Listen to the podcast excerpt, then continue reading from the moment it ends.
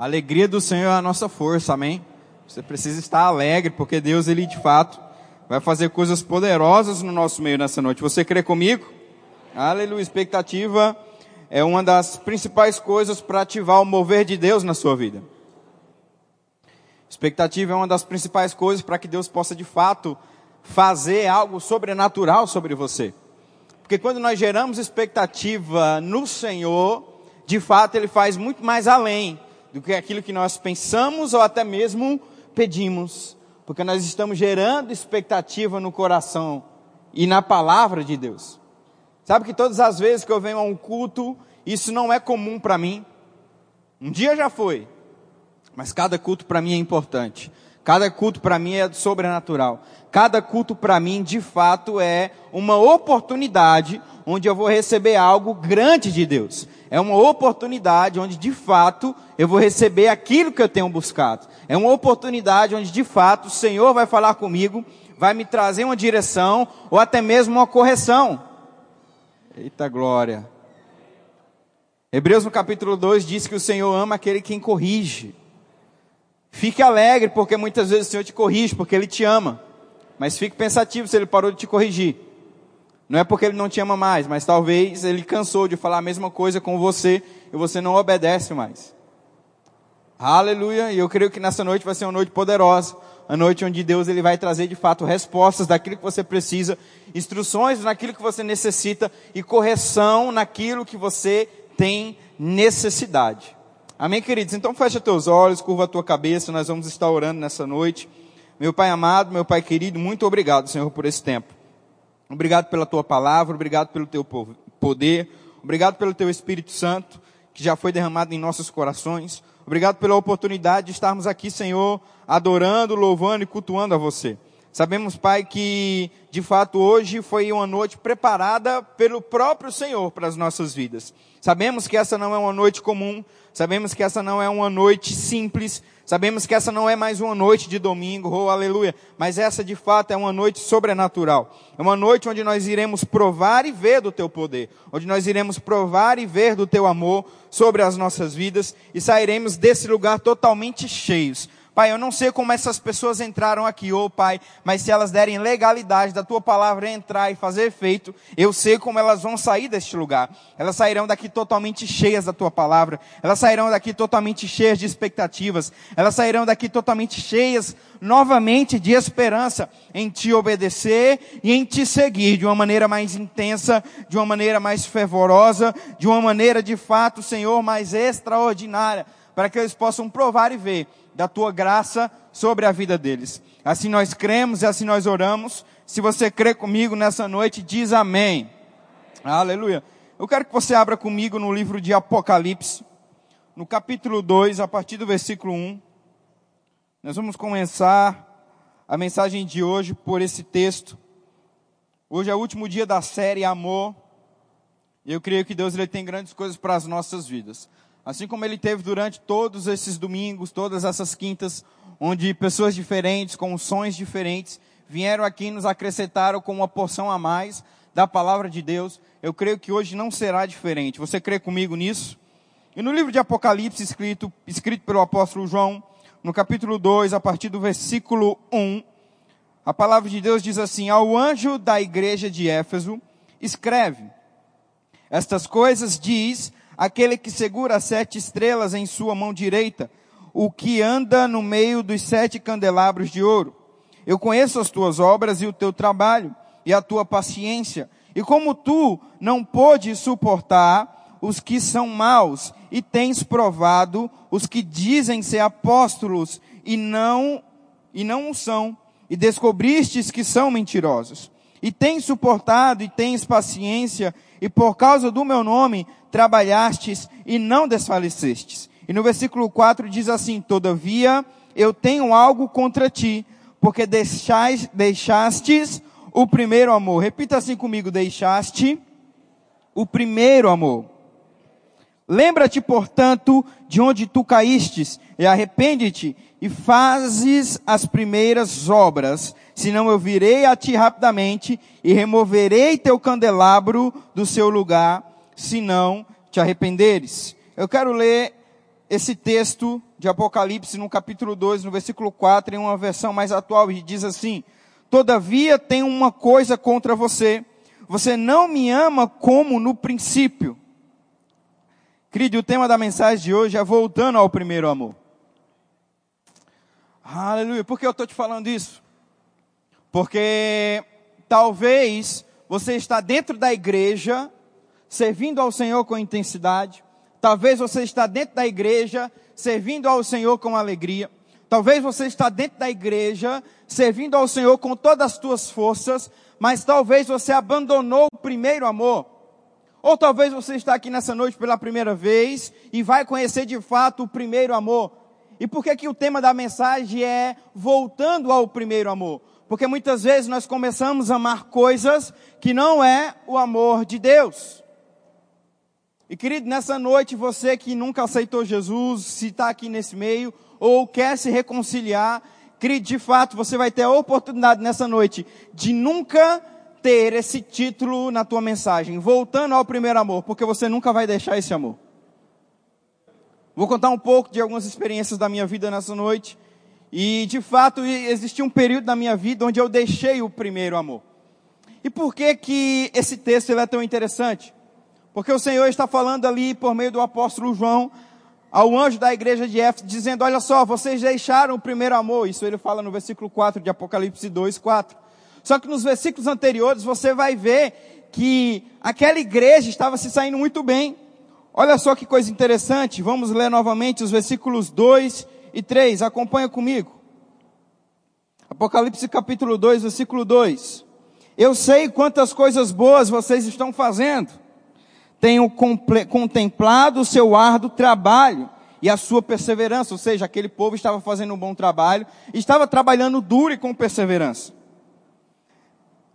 Sei que você não tolera o pecado e que tem examinado cuidadosamente as pretensões daqueles que dizem ser apóstolos, mas não são, e já descobriu que eles são mentirosos. Olha só que coisa interessante, aquela igreja abominava o pecado.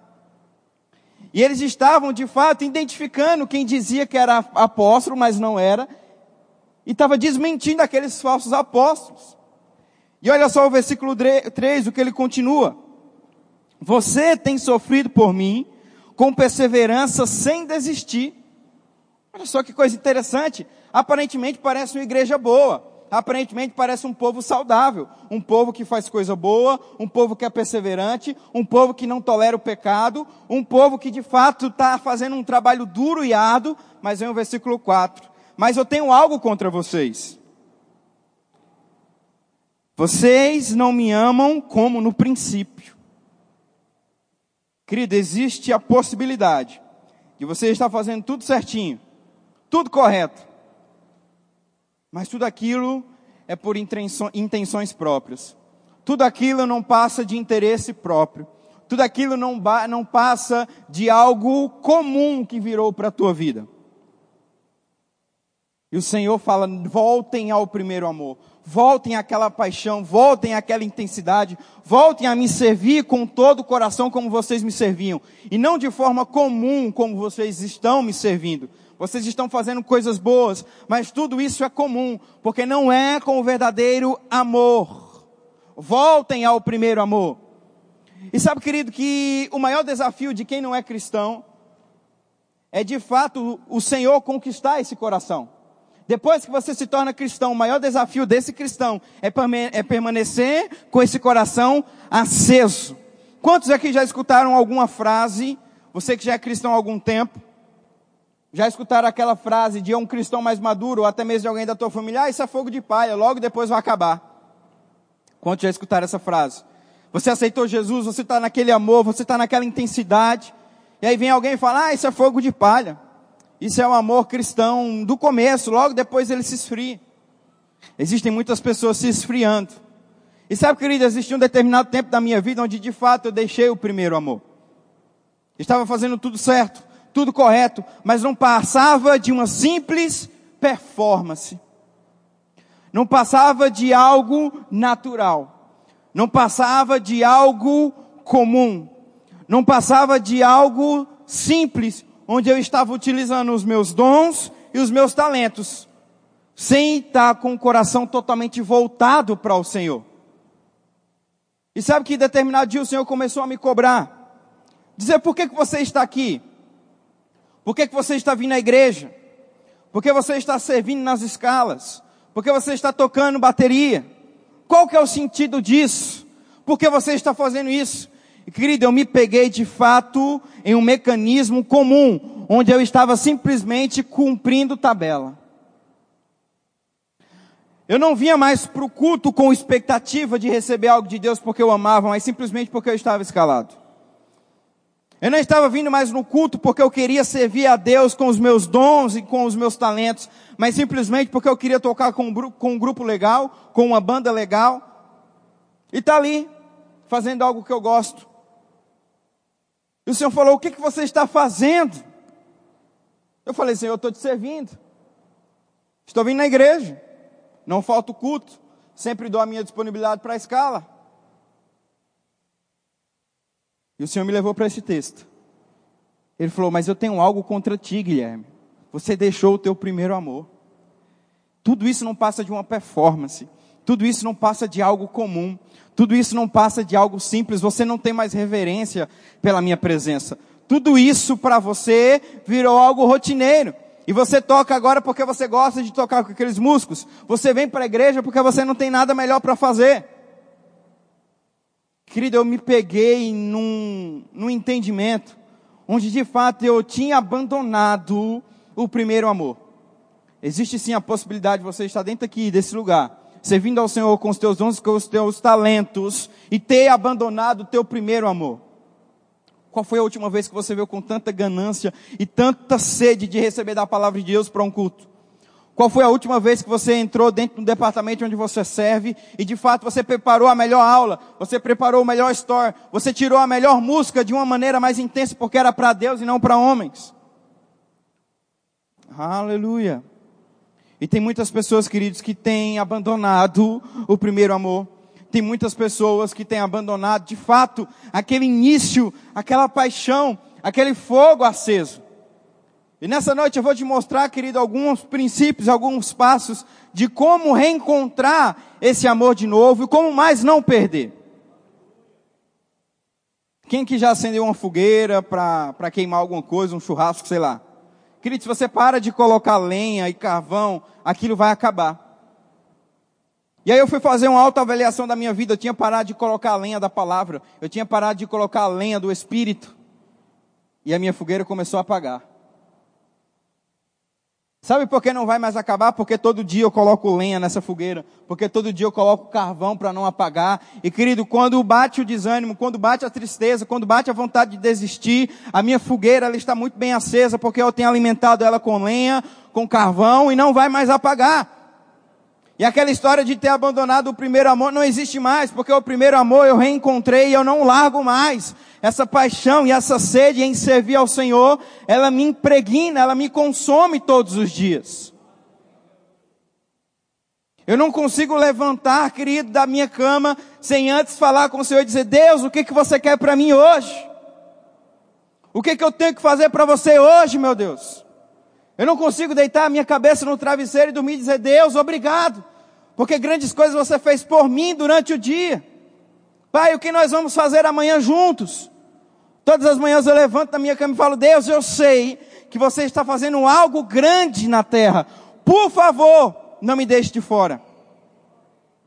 Não me deixe de fora, Senhor, do mover que você está fazendo em Sinop. Não me deixe de fora, Pai, do que você tem feito nessa cidade. Senhor, eu quero ser co-participante. Senhor, eu quero ser útil na tua mão. Senhor, hoje eu sou uma ferramenta e eu quero que você me use para o que é melhor para esse povo e para esse lugar. Querido, se tem algo que não te consome todas as manhãs, o primeiro amor foi abandonado. Se não tem algo, querido, que de fato te consome todos os dias a você servir e amar ao Senhor, tem algo errado. E nós de fato precisamos voltar, querido, a viver o amor do Senhor para que grandes coisas possamos viver nele.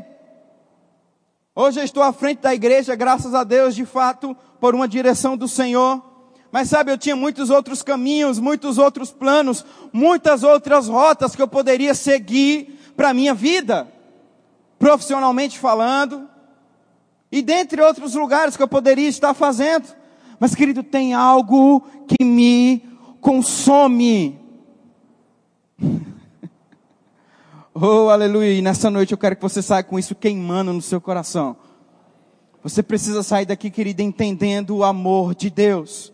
Eu decidi largar tudo. Eu decidi abandonar todos os outros planos, caminhos que naturalmente eu poderia ter. Eu decidi entregar a minha vida ao Senhor de todo o meu coração e dizer: Senhor, eis-me aqui e faça a tua vontade em mim.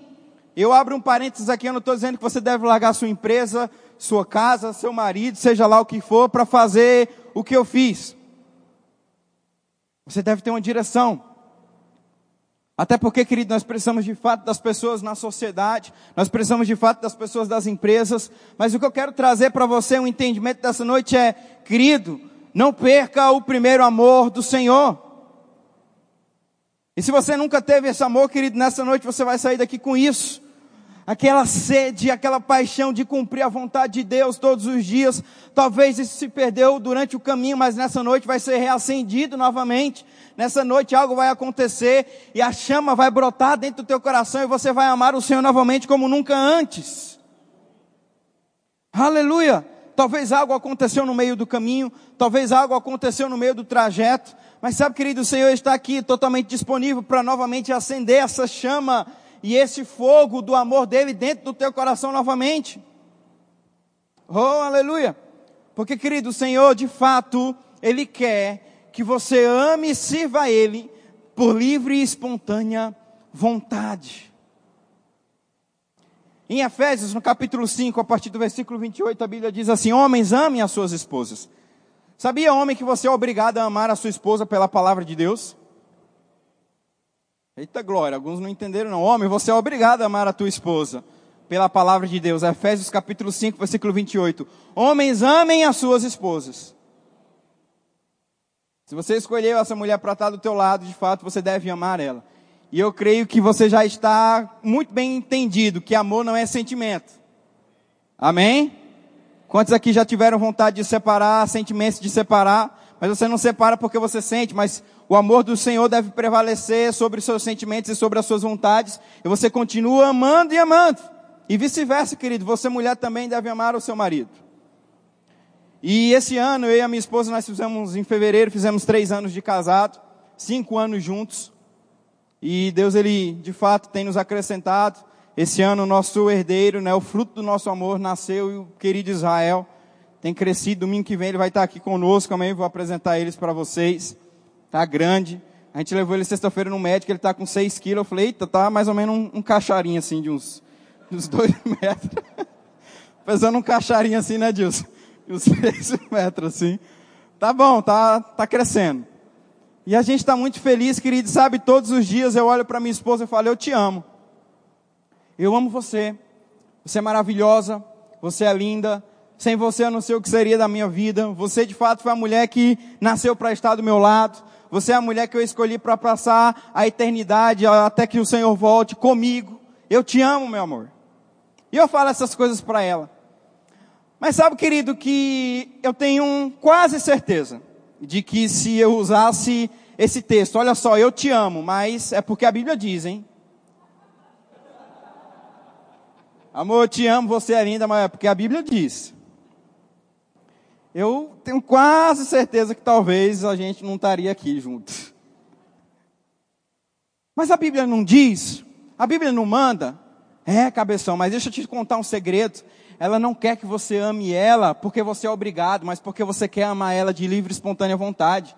Ela sabe que a Bíblia manda você amar ela, Ei, mas ela não quer que você ame porque você é obrigado, mas porque você decidiu amar ela. Quantos estão conseguindo compreender algumas coisas aqui nessa noite? E sabe, querido, que esse mesmo princípio se aplica ao Senhor. Esse mesmo princípio se aplica a Deus. A gente contratou um, um grupo de, de, mulheres que nos acompanhou durante toda a gestação do nosso filho. Foi um tempo poderoso. Elas, profissionais da área, nos ajudaram muito em algumas coisas. Eu me lembro que teve um dia que ela falou: Olha só, a gente vai ter um treinamento. Eu falei: Vixe. Aí eu falei, treinamento de quê? Treinamento de parto. Eu falei, uai, mas eu não vou fazer não, eu vou pagar para fazer. Falou, não, mas você precisa fazer, eu quero que você faça. E querido, eu já sei como são essas coisas. São demoradas, são chatas, e metade daquelas coisas hoje, até hoje eu não sei, mais da metade. Fez efeito nenhum para mim, não, não nasci para ser parteiro. Mas ela queria porque queria que eu tivesse nesse treinamento, né? E eu falei, quando é? Ela falou sábado. Eu falei, meu Deus, sábado? Eu tinha marcado uma pescaria e tive que desmarcar. Tá bom, e eu fui, né? Eu cheguei lá, querido, chegamos lá às sete horas da manhã, saímos uma hora da tarde. E eu não lembro nada do que foi falado naquele dia. Nada, nada, nada. E aí, fomos para casa, né? E ela com aquele bico desse tamanho. Já viu mulher bicuda? Parece uma bicuda mesmo. Eu falei, por que, que você está assim? Ela falou, nada não. Eu falei, como assim nada não? Nada não. Aí eu falei, cara, eu passei o dia todo aqui com você, vim aqui no treinamento e tal, tinham outras coisas melhores para fazer, vim aqui ficar com você, e você fica desse jeito. Ela falou, eu não queria que você tivesse vindo. Eu falei, pronto, então você está lelé da cuca, né? Como assim você não queria que tivesse vindo? Você fez o maior show, escândalo para mim que eu tivesse aqui. Ela falou, não queria que você tivesse vindo porque eu mandei, mas eu queria que você quisesse por si só ter vindo. Ela falou, rapaz, faz sentido. tem, tem, tem lógica esse negócio aí. E eu falei, como assim? Ela falou, Guilherme, todas as vezes que chegava uma notificação no celular, você abria. Eu nunca vi jogo sábado de manhã e estava lá a notificação de jogo sábado de manhã. Quem que joga bola de manhã, Guilherme? Eu falei, a Premier League, uai. Lá o horário é diferente em Londres. Toda hora você ficava olhando o relógio. A cama lá, aquela cadeira, ali eu tive a prova que você dormia em qualquer lugar, porque do jeito que você sentou naquela cadeira, Sabe, querido, eu fui, mas eu não estava. Eu fui, mas eu não estava. E quantas vezes nós temos feito isso com o próprio Deus? Uai, Senhor, eu estou dizimando, estou ofertando. Uai, eu estou cumprindo a escala, estou chegando no horário. É, mas você está vindo porque te pediram e não porque você decidiu, por livre e espontânea vontade, fazer, rapaz, hoje eu vou ofertar porque eu amo a Deus. Hoje eu vou servir porque eu quero honrar ao Senhor com os meus dons e com os meus talentos. Hoje eu vou no culto porque eu quero receber algo da parte de Deus e nada vai me parar. Mas muitas vezes nós chegamos aqui e ofertamos porque nós somos obrigados. Achamos que somos obrigados, né? Muitas vezes viemos aqui e começamos a servir ao Senhor por obrigação, virou algo comum. E que Deus não quer isso da nossa parte. Deus quer de fato que nós possamos amá-lo, amá-lo e servi-lo de livre e espontânea vontade, não por obrigação, não porque alguém te obrigou, mas porque você decidiu de fato amar a Deus de todo o teu coração. Gênesis no capítulo 4, a Bíblia diz que o Senhor rejeitou a oferta de Caim. Não era porque Deus não gostava de legumes, não. Não é porque Deus era carnívoro e não gostava de legumes. Não, não, não. É porque não foi de coração. Não foi de coração. O Senhor falou, não. Rejeito. Não sei porque você fez, você não fez de coração. Você não fez porque você me ama. Por quê? Porque não tirou a primícia. Querido, quando nós damos prioridade ao Senhor, nós estamos mostrando algo para Ele. Eu te amo, Deus, acima de todas as coisas. Você é primazia na minha vida. Você tem primeiro lugar na minha vida. Todas as coisas, todas as outras coisas são secundárias. Você é primeiro. E quando você dá primazia, querida, é porque você ama. E muitas vezes nós não estamos fazendo isso com o próprio Senhor. Muitas vezes nós não estamos fazendo isso com o próprio Deus. Estamos sempre colocando o Senhor em segundo plano, em segunda opção. E em Jeremias, no capítulo 29, no versículo 11, eu quero ler esse texto com você. Esse eu quero que você abra comigo. Jeremias, no capítulo 29, a partir do versículo 11, olha só que texto interessante. Talvez você já conheça esse texto, porque ele é um tanto conhecido. Aleluia. Jeremias, no capítulo 29, a partir do versículo 11, diz assim: Porque eu sei os pensamentos que eu tenho sobre vós, diz o Senhor, pensamentos de paz e não de mal, para vos dar o fim que esperais. Então me invocarei e ireis, e orareis a mim, e eu vos escutarei. E no versículo 13 de Jeremias 29 diz assim: E vós buscar-me-ei, e me encontrareis, quando vos procurardes por mim. Ei, tem uma condição aí.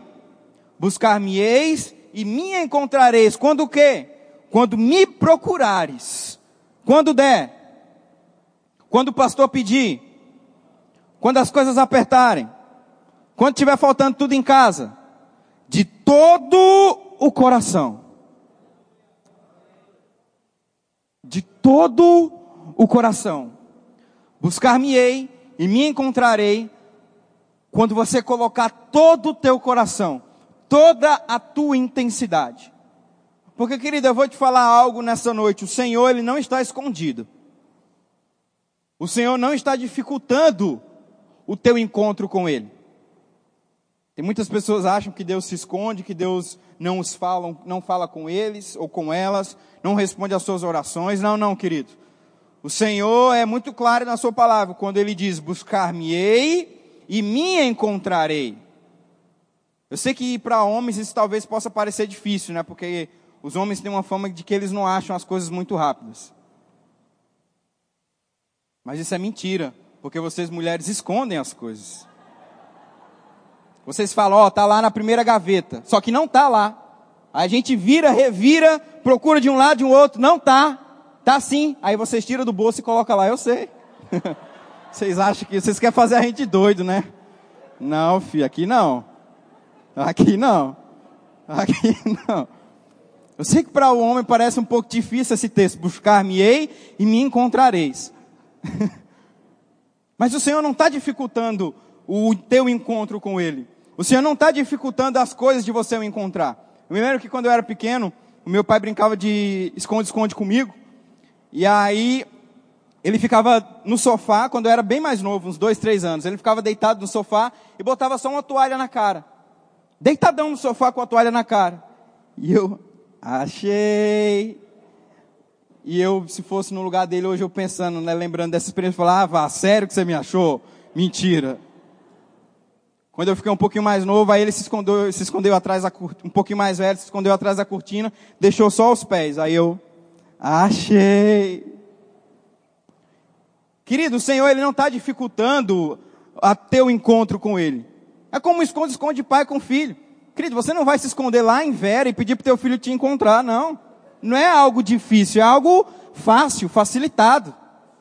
Da mesma coisa com Deus. Deus não está se escondendo no mais íntimo, do mais secreto do céu, dizendo buscar-me e me acharei. Você vai com GPS, vai com detetive, onde está Deus? Não. Deus está aqui, está fácil de achar. Busca Ele, você vai encontrar. Mas tem uma condição para você buscar encontrar Deus. Quando for de todo o coração. Quando tiver todo o coração envolvido nisso. Quando tiver toda a tua intensidade envolvida em buscar ao Senhor e o encontrar. Eu me lembro que eu tive experiência quando eu era mais novo, adolescente. Estávamos morando na cidade de Ponta Porã, eu tinha aproximadamente 14 para 15 anos. Era uma sexta-feira, 10 horas da noite, meu pai bateu na porta e falou, nós vamos para vigília. Eu falei, que vigília? Num monte. Eu falei, que monte? Entra no carro e vamos. Falei, sexta-feira à noite, o que, que eu vou fazer em monte? Vai. Eu falei, tá bom. Entrei no carro, querido, um breu. Não era lua cheia. Você não conseguia enxergar um palmo na frente. Tinha umas dez pessoas naquele lugar. E começou lá a oração, e ora e busca. E eu lá de braço cruzado, né? Cara, o que, que eu estou fazendo nesse lugar? Estou perdendo meu tempo aqui, poderia estar em casa de boa, agora estou nesse monte aqui nessa escuridão, não consigo ver ninguém. Querido, fiquei murmurando ali durante uma hora, reclamando. Ah, que saco, não sei o que, blá blá blá, e tá, tá, tá. E o povo lá orando, pegando fogo, eu aqui, murmurando. Até que o Espírito falou, cara, murmurar vai te tirar daqui? Aí eu falei, não. Falei, então se envolve. Entra nesse lugar, entra nessa presença. Começa a me buscar também de coração, como essas pessoas estão me buscando. E querida, eu deixei as minhas vontades de lado, eu mandei a minha carne ficar quieta, eu comecei a orar e buscar o Senhor. Comecei a me envolver naquele ambiente, fechei os meus olhos, comecei a orar em outras línguas. E querido, isso era mais ou menos umas onze e meia da noite. Quando passou uns dez minutos, era quatro horas da manhã. Uns dez minutos na minha cabeça, né? Porque eu estava tão envolvido com a presença de Deus naquele lugar. A presença de Deus era tão forte naquele lugar. Era algo tão perceptível que eu perdi a noção do tempo. Não somente eu, mas todas as pessoas que estavam naquele lugar de coração. E querido, quando foi quatro horas da manhã, nós podemos ver com os nossos olhos a glória de Deus naquele lugar. Nós podemos ver com os nossos próprios olhos aquele ambiente, aquele monte totalmente repleto da glória de Deus, que as coisas começaram a se acender à nossa volta. Nós começamos a ver as folhas se acendendo, as árvores se acendendo, as, os galhos, tudo começou a refletir, mostrando a glória de Deus. E agora o que era tudo escuro, agora estava claro aos nossos olhos. Querido, aquilo foi uma experiência tão sobrenatural para todos aqueles que estavam naquele lugar. E depois daqueles dias, coisas começaram a ser destravadas a partir de, do momento que todo mundo estava naquele lugar de coração. A gente chegou no domingo à noite, contamos aquilo para toda a igreja. Na outra sexta-feira tinha mais de 50 pessoas naquele monte. Sabe o que, que aconteceu? Nada. Porque estava todo mundo buscando a Deus para ver a luz encher, se acender, e não de coração. E quando você não busca Deus de coração, você não vai encontrá-lo. Não aconteceu absolutamente nada. As pessoas estavam lá buscando a Deus com o coração errado com o coração errado, querendo ver de fato coisas naturais acontecerem, porque houve uma consequência do sobrenatural.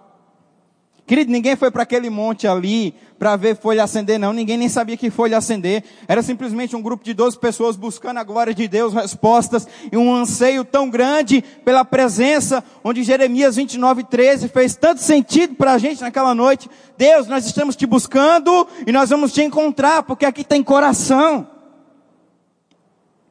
Muitas pessoas ali com necessidade, muitas pessoas ali passando por problemas, mas tudo isso ficou em segundo plano e colocaram o Senhor em primeiro lugar. Deus, nós estamos aqui porque nós te amamos. Hoje eu não quero te pedir nada, Deus, eu só quero agradecer e engrandecer o teu nome, porque você é o dono de tudo.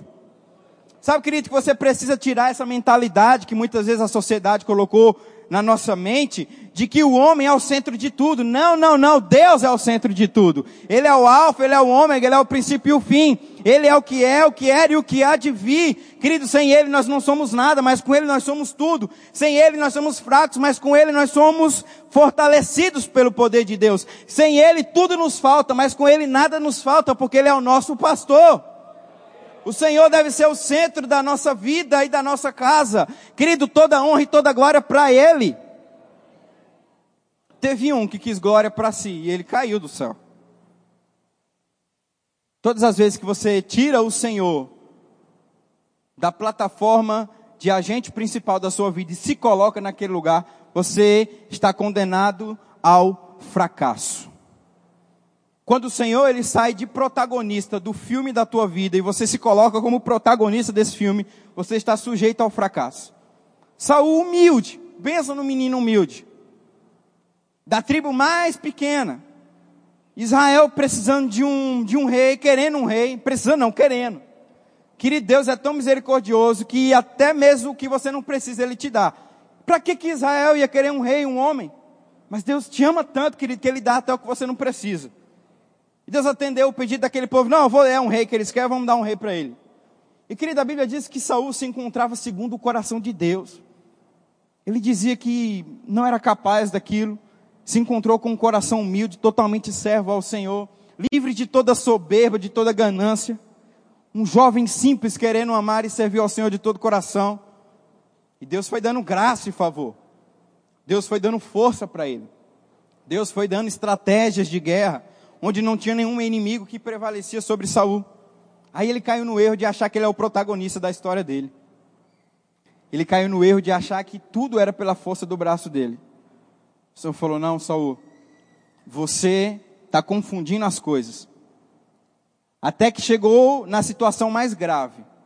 Ele desobedeceu a Deus. Querido, às vezes você pode estar num nível tão cego espiritualmente de achar que você é o dono de tudo, de achar que tudo o que está acontecendo na sua vida é por conta da tua habilidade, do teu trabalho, que você vai chegar a um momento onde você vai desobedecer ao próprio Deus. Deus deu uma instrução para Saul por meio de Samuel. Disse: Olha só, vai para lá e destrói tudo.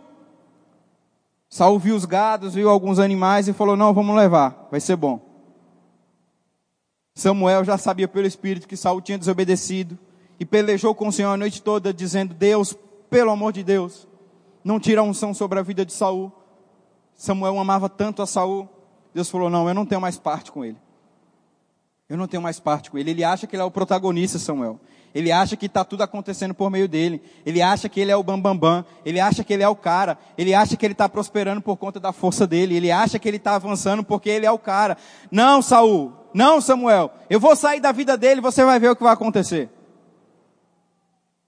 E o fim de Saul foi triste. O fim de Saul foi horrível. Querido, não é essa a história que Deus quer para a sua vida. Deus ele quer que você prospere, mas porque ele é protagonista na sua vida. Porque ele é o começo e o fim, ele sabe de todas as coisas, ele pode todas as coisas, ele está em todos os lugares. Ele vai te dar as estratégias corretas, querido. Nós somos a criação do Senhor e precisamos entender que Ele é o dono de tudo, que toda honra e toda glória deve ser dada a Ele. Aleluia. E muitas vezes, querido, nós estamos vivendo essa vida de performance. Muitas vezes nós estamos vivendo essa performance com Deus. Eu me lembro que em um determinado tempo da minha vida, querido, eu buscava tanto ao Senhor e tanto a Deus, porque eu queria bater metas internas dentro de mim. Não, eu vou ler mais que fulano. Eu vou orar mais que cicrano. Não, hoje eu orei pouco, eu vou orar mais. Não, eu li pouco, hoje eu vou ler mais. E o que, que há de errado nisso, pastor? Quando a motivação ela está errada. Eu queria orar mais porque eu queria me auto-vangloriar. Eu queria ler mais porque eu queria achar que eu sabia de todas as coisas. Eita glória, estou confessando meu pecado para vocês, isso nunca aconteceu com você, foi só comigo mesmo. E pastor, isso é errado, orar muito, ler muito, buscar Deus muito? Claro que não, querido. A questão é quando isso vira prioridade no lugar de o porquê você está buscando ao Senhor. Quem aqui já tomou algum remédio que teve efeito colateral? Algumas pessoas já tomaram. Sabe que o objetivo principal do remédio não é o efeito colateral, mas é parar a dor, parar a alergia e por consequência de te ajudar em um problema específico, vem o efeito colateral. Querido, quando o efeito colateral de buscar ao Senhor de todo o coração, vai vir muita leitura, vai vir muita oração, mas isso é o efeito colateral de quê? De amar ao Senhor acima de todas as coisas e não de trazer glória para si mesmo, achando que sabe mais ou que sabe de tudo. O irmão Reiga conta nos seus livros que ele orava onde ele perdia a noção de tempo. Mas sabe, querido, que o irmão Reiga hoje conta isso não é para se autogloriar. Tanto é que ele nem escreveu. A maioria dos seus livros são tudo pregações de pessoas que falaram, não, isso afetou a minha vida, não pode só ficar para mim, vamos escrever, vamos fazer um livro, vamos, vamos fazer uma coleção. Não só, não, não, não, não só tu, só Oklahoma, precisa entender o que Deus revelou ao Reiga, mas outras pessoas, vamos fazer livro, vamos divulgar as mensagens dele. E aí começou a acontecer. Mas o irmão Reiga não tinha essa pretensão. Ele só tinha algo no coração. Eu quero servir a Deus com toda intensidade. Eu quero servir a Deus com todo o meu coração. Eu quero servir a Deus porque eu amo. Eu quero servir a Deus porque de fato eu tenho um chamado e eu quero cumprir isso. Eu não estou nem aí se vão vender vários livros meus, se vão contar minha história para os outros, eu não sei. Isso se tornou efeito colateral de quê? De buscar a Deus em primeiro lugar. Quando você buscar a Deus em primeiro lugar, o efeito colateral vão ser vidas alcançadas por meio de você. Quando você começar a buscar o Senhor de todo o coração, sem pretensão alguma, sem querer glória para si, sem querer se vangloriar, mas colocando sempre o Senhor em primeiro lugar, porque você o ama, está ali porque você tem prazer de estar na presença dEle, as coisas vão começar a acontecer automaticamente na tua vida, sem você precisar fazer muito esforço. Você está conseguindo compreender algo nessa noite? E querido, isso é muito importante, porque existem coisas que estão roubando o amor de Deus nas nossas vidas. Existem coisas que estão tirando de fato o amor de Deus das nossas vidas. Existem coisas que estão substituindo Deus. E outras coisas estão virando prioridades no lugar de Deus. Aleluia. Sabe que um dos maiores inimigos de Deus é o pecado. E durante muito tempo eu achei que somente o pecado e o diabo eram os inimigos de Deus, mas tem muitos mais outros inimigos de Deus, que muitas vezes estão tirando o nosso amor e a nossa prioridade para com o Senhor, e uma delas se chama distrações. Distrações é um dos maiores inimigos de você amar ao Senhor acima de todas as coisas. No Evangelho de Lucas, no capítulo 10, a partir do versículo 38, tem uma história muito interessante lá de Marta e Maria. Quantos já escutaram essa história? E no versículo 42 diz: Marta, Marta, por que você está tão atarefada e preocupada? Maria escreveu, escolheu a melhor parte. Lucas capítulo 10, versículo 42. E muitas vezes a gente desce a linha na coitada da Marta, né? Larga o pau. Ah, Marta, se lascou. Não quis ficar lá com Jesus, ó, se arrebentou. Mas eu quero te tentar levar para o contexto da realidade. Jesus ele nunca andava sozinho. Aqueles homens não andavam pequenas distâncias, eram grandes distâncias. E querido, eu sem andar nada já tenho fome, imagina andando muito. Imagina só aqueles homens lá antigamente. Então eles chegaram naquele lugar totalmente famintos. E a Marta, naquele tempo não tinha geladeira, não tinha micro-ondas. Onde a Marta falou: Ah, chegou 20 homens com fome. Não, peraí, eu vou pegar o resto da galinha caipira de ontem que eu matei e vou esquentar aqui. Não, querido. Era trabalho. Seja lá o que ela fosse fazer, galinha, não sei que alimento que era, demorava tempo, demorava demanda. Aí imagina só, o homem mais importante que existiu na terra chegou na tua casa, você vai fazer o quê? Meu Deus, vou preparar uma comida para ele, no mínimo, né? Jesus, o cara, o homem mais poderoso, onde ele chegava, tinha poder, tinha milagre. Não, eu tenho que trabalhar, eu tenho que fazer as coisas, vamos, vamos, vamos, vamos. Mas Jesus em nenhum momento condenou o que Marta estava fazendo. Ele só falou: olha só, tu não escolheu a melhor parte. Era lícito você fazer comida para a gente e tudo mais, mas tinha algo melhor. Algo acima disso, que era estar aos meus pés me escutando. E o que, que muitas vezes acontece com as nossas vidas? Distrações. Tem muitas coisas que acontecem onde nos tiram do foco daquilo que é importante e necessário para o nosso crescimento. Distrações hoje têm sido os dos maiores inimigos do cristão nesse século, porque eles têm distanciado e afastado Deus daquilo que é mais importante. Porque eu vou te fazer uma pergunta: há pecado em assistir um filme? É pecado assistir um filme? É não, irmão, eu assisto, pelo amor de Deus. É pecado assistir uma série? É não, porque eu também assisto. É pecado sair com os amigos e, e comer e ter tempo de comunhão? Claro que não. Mas o que, que acontece? Filmes, séries, redes sociais, entre outras coisas, tem distraído você do que é mais importante muitas vezes. Eu não estou dizendo que você não vai mais fazer essas coisas, estou dizendo que tem um tempo para tudo. Tem um tempo para tudo. Existe um determinado tempo da minha vida onde o Senhor ele me chamou para um nível mais íntimo na presença dele. E era um tempo onde eu estava muito atarefado. Eu estudava pela manhã, eu trabalhava à tarde, à noite eu tinha rema. chegava sexta-feira, sábado, era tempo de estar com, com os amigos da igreja e tal, tudo mais, sair. E o Senhor tinha falado para mim, eu quero que você me busque de uma forma mais intensa. Eu quero que você me busque de fato, aonde vai trazer um sacrifício para você, um sacrifício para o teu corpo. E de fato era muitas vezes ficar de madrugada orando com o Senhor. Sabe que muitas vezes eu rejeitei saídas e convites de amigos para ter tempo de comunhão. E não era pecado eu fazer isso. Mas o que, que eu precisava tentar? Era uma distração lícita para algo específico que Deus tinha para a minha vida. Não há pecado nenhum, querido, em fazer comida para Jesus. Mas é que era algo muito específico para aquele tempo. Marta nunca mais teve outra oportunidade de estar aos pés do Senhor, escutando Ele. E muitas vezes nós estamos sendo pegos com distrações, e muitas delas lícitas. Porque as ilícitas é fácil entender. Pelo menos para você que é cristão, eu espero que sim. O problema é que muitas dessas distrações são lícitas, estão roubando o tempo e a prioridade de Deus, onde nós deveríamos de fato estar dando prioridade a Ele Estamos nos distraindo.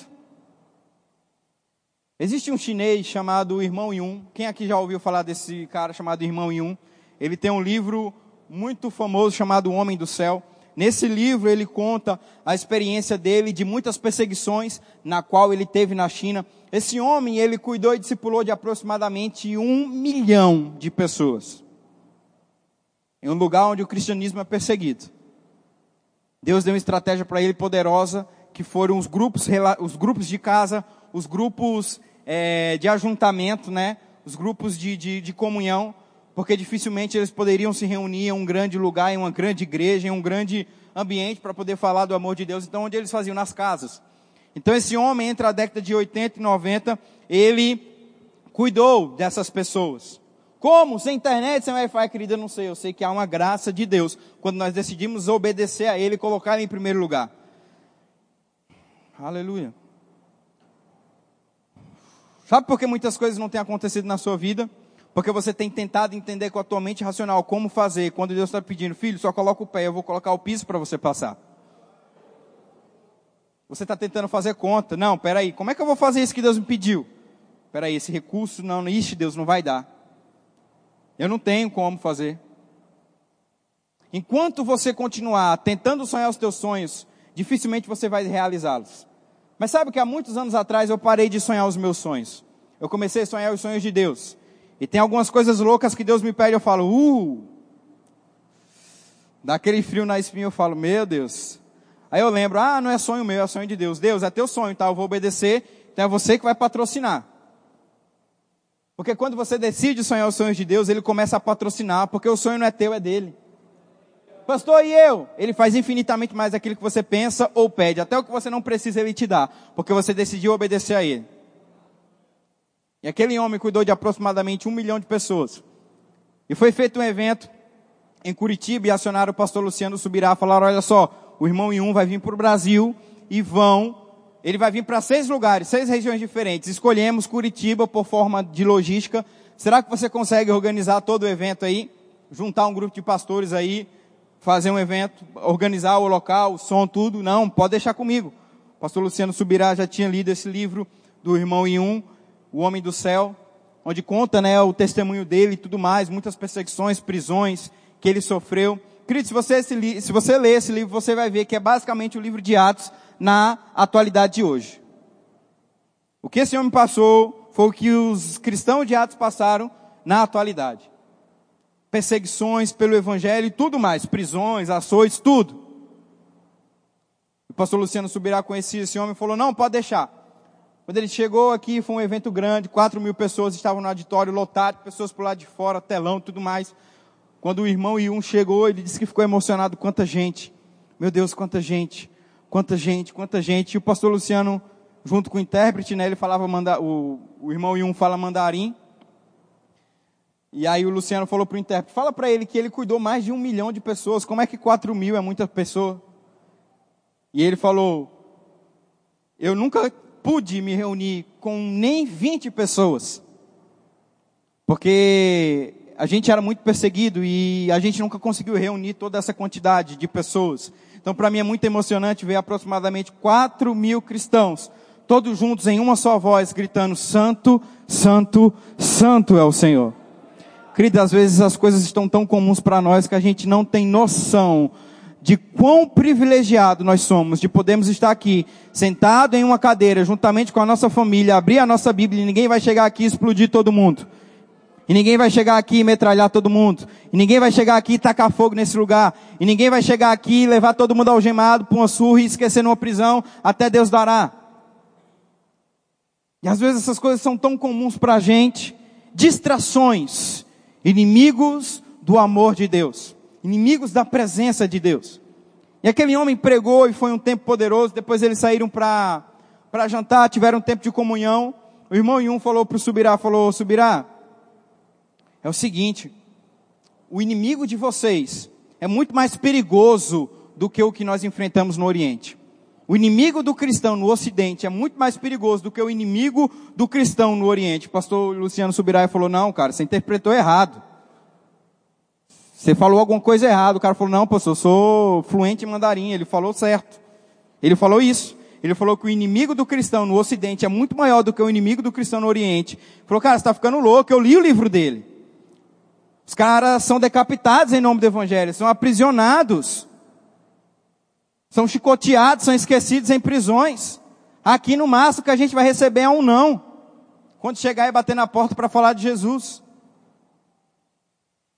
E o irmão Yun falou para ele: é o seguinte, quando a gente sofre perseguições, a gente fica muito mais próximo de Deus. Eles não sabem que a nossa força vem do Senhor. E quanto mais eles nos apertam, mais próximos nós ficamos da presença. As maiores experiências que eu tive com Deus foi dentro de prisões. Porque foi quando eu mais precisei dele, foi quando eu mais busquei ele, de todo o meu coração, porque eu amava a Deus e eu sabia que eu não estava fazendo aquilo em vão. E eu via milagres acontecerem comigo dentro de prisões. Mas aqui há distrações, porque coisas comuns roubam a prioridade de Deus na vida de vocês. O comodismo tem roubado o tempo da presença de Deus na vida de vocês. Então, para que que vocês vão para que que vocês vão orar e buscar a Deus? Se ninguém vai chegar na porta de vocês no meio da madrugada e bater e bater em você, levar sua esposa, seu filho. Para que que muitos vão orar se está tudo lá suprido, ganha um salarinho bacana, está com todas as contas pagas? Para que, que eu vou buscar a Deus? E aquilo ficou muito forte quando eu escutei esse testemunho. Porque distrações têm sido o maior inimigo do século na vida do cristão nesse tempo. Pastor, então tem que sofrer perseguição para buscar a Deus? Não. Você tem que ser maduro e saber que tudo que você tem vivido de bom é agradecer, mas isso não pode roubar o lugar de Deus na sua vida.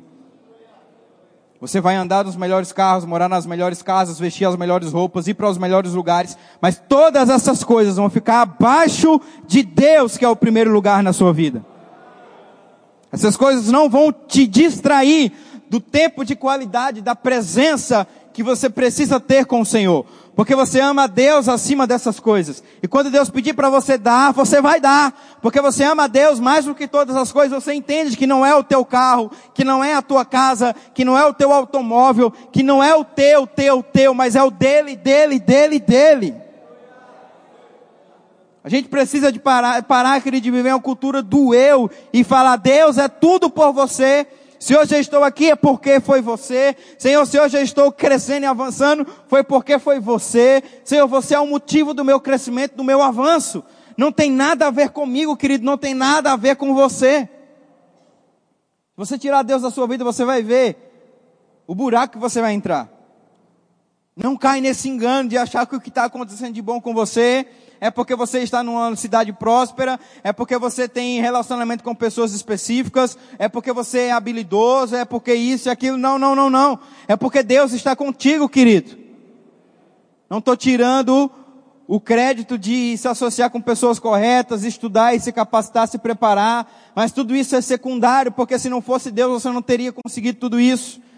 Tudo é por Ele, por meio dEle. Ele é o centro das coisas. E tem muitas pessoas que estão ficando distraídas e perdendo o tempo de Deus.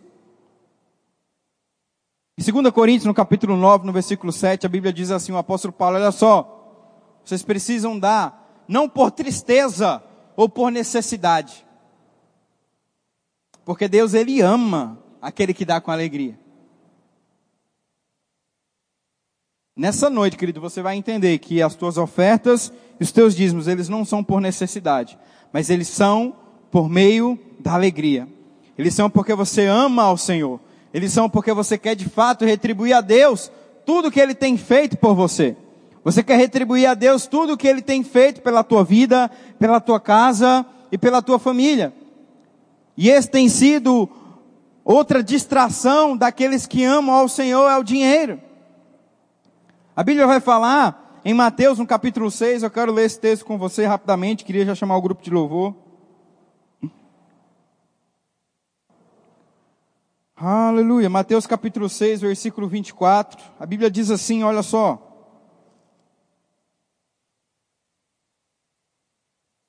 Nenhum homem pode servir a dois senhores, porque ou há de odiar um e amar ao outro, ou se apegará a um e desprezará o outro. Eu amo esse texto. Porque ele não fala sobre para você amar a Deus você precisa ser pobre. Porque amar ao Senhor não é sinônimo de pobreza. Querido, é uma questão de raciocínio lógico. Como é que um Deus, que é o dono do ouro e da prata, quer que você ande em miséria nesse lugar? Deus ele quer que de fato você cresça e prospere quando se trata de área financeira. Mas o que que acontece? Acontece uma inversão de valores, acontece uma distração. As pessoas elas começam a substituir e colocando dinheiro e outras coisas acima de Deus. Pastor, e como é que eu sei que isso está no lugar de Deus? Quando você não está disponível a obedecê-lo, quando ele te pede. Aí você pode ter certeza que isso roubou o lugar de Deus na sua vida. Porque quando você deixa de obedecer ao Senhor, porque você acha que as coisas não vão dar certo, porque você acha que as coisas não vão funcionar, é porque você deixou de amar a Deus de todo o teu coração. Sabe, querido, eu vou abrir meu coração para você. Existiu determinadas vezes na minha vida onde o diabo ele tentava me induzir a não devolver o meu dízimo para a igreja. Nunca aconteceu com você, graças a Deus. É um pecado que eu estou confessando. E para mim era um pouco mais difícil. Por eu ser o pastor da igreja e estar por dentro das finanças, muitas vezes ele jogava uma seta na minha cabeça. Cara, para que, que você vai entregar isso? Não vai fazer diferença alguma na receita da igreja. Não vai fazer diferença alguma você devolver o dízimo esse mês. E se tu tirar o dízimo, tu vai deixar de pagar uma conta. E se tu colocar o dízimo na igreja, isso não, não vai fazer diferença nenhuma para ela. Guarda aí, moço, fica contigo aí. O diabo que fala comigo é um diabo mineiro, moço.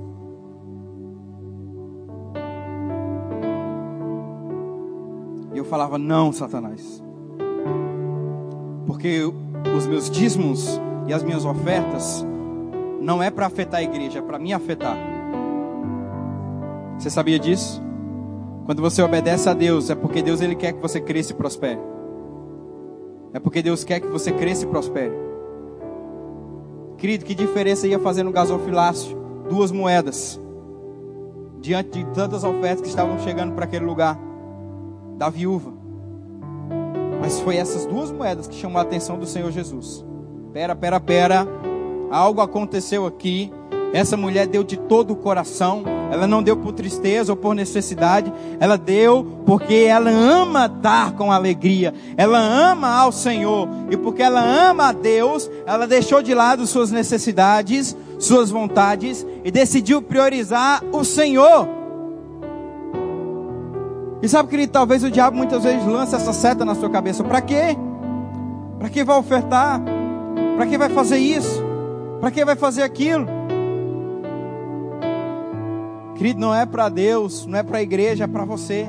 É você que vai ser afetado, é você que vai ser beneficiado obedecendo ao Senhor. Você vai estar dando um sinal para o céu e para o inferno, dizendo: Olha só, não é o dinheiro que manda em mim, mas é a palavra de Deus que manda em mim. É por isso que isso não vai ficar acima de Deus. E querido, quando isso acontece, algo vai ter que acontecer na tua vida. O céu perdeu, o, perdão, o inferno perdeu, o céu venceu, e algo vai ter que acontecer porque houve obediência.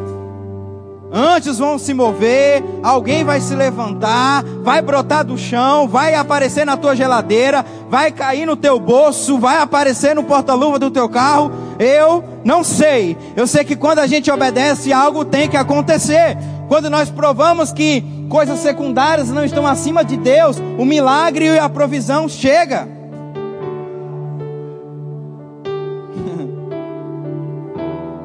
o milagre e a provisão chega. Porque você está dizendo para o diabo: Isso não manda em mim. É a palavra de Deus que manda em mim. Você está dizendo para Deus: Deus, eu te amo mais que todas as coisas. Filho, vai ter que ter recompensa. Você deixou de lado os teus desejos, as suas vontades. Vai ter que ter bênção, não tem para onde correr. A palavra é muito clara. Quando você obedece e deixa de lado prazeres e sentimentos, Deus ele faz um milagre. Deus ele ordena a bênção. Algo vai ter que acontecer, meu irmão. Uma vez a filha mais velha de Guto, a Luísa, chegou com o pastor Bud e deu cinco reais. O Guto falou: Para, Luísa, você está doido? Cinco reais? O pastor? O pastor Bud falou: Ei, Guto, o que, que você está fazendo? Não, pastor, cinco reais. Não, deixa que eu te dou cem aqui. Não, não, não, você está impedindo a benção da menina. Ela está semeando na minha vida. Deixa ela colher. Deixa ela plantar que ela vai colher. E muitas vezes você está deixando de receber algo de Deus, porque você acha que o valor que você tem é muito pequeno. Aleluia, querido. Existe um homem chamado Kenneth Copeland, onde ele já vai para o 15 avião ofertado. Quem é que tem o desejo de ofertar aviões? Mas ele começou com um botão de uma camisa. Aleluia. Querido, não é sobre valores, é sobre coração. Nunca vai ser sobre valores, sempre vai ser sobre obediência. Sempre vai ser sobre amar ao Senhor acima de todas as coisas e deixar de lado situações, problemas, necessidades, faltas e priorizar a palavra e o amor que você tem. Deus, eu deixo de lado algumas coisas e priorizo você. Quando você tiver esse entendimento de que o primeiro amor ele está pulsando no teu coração, você nunca mais vai fazer algo que não está alinhado com a palavra, porque você ama a Deus acima de todas as coisas.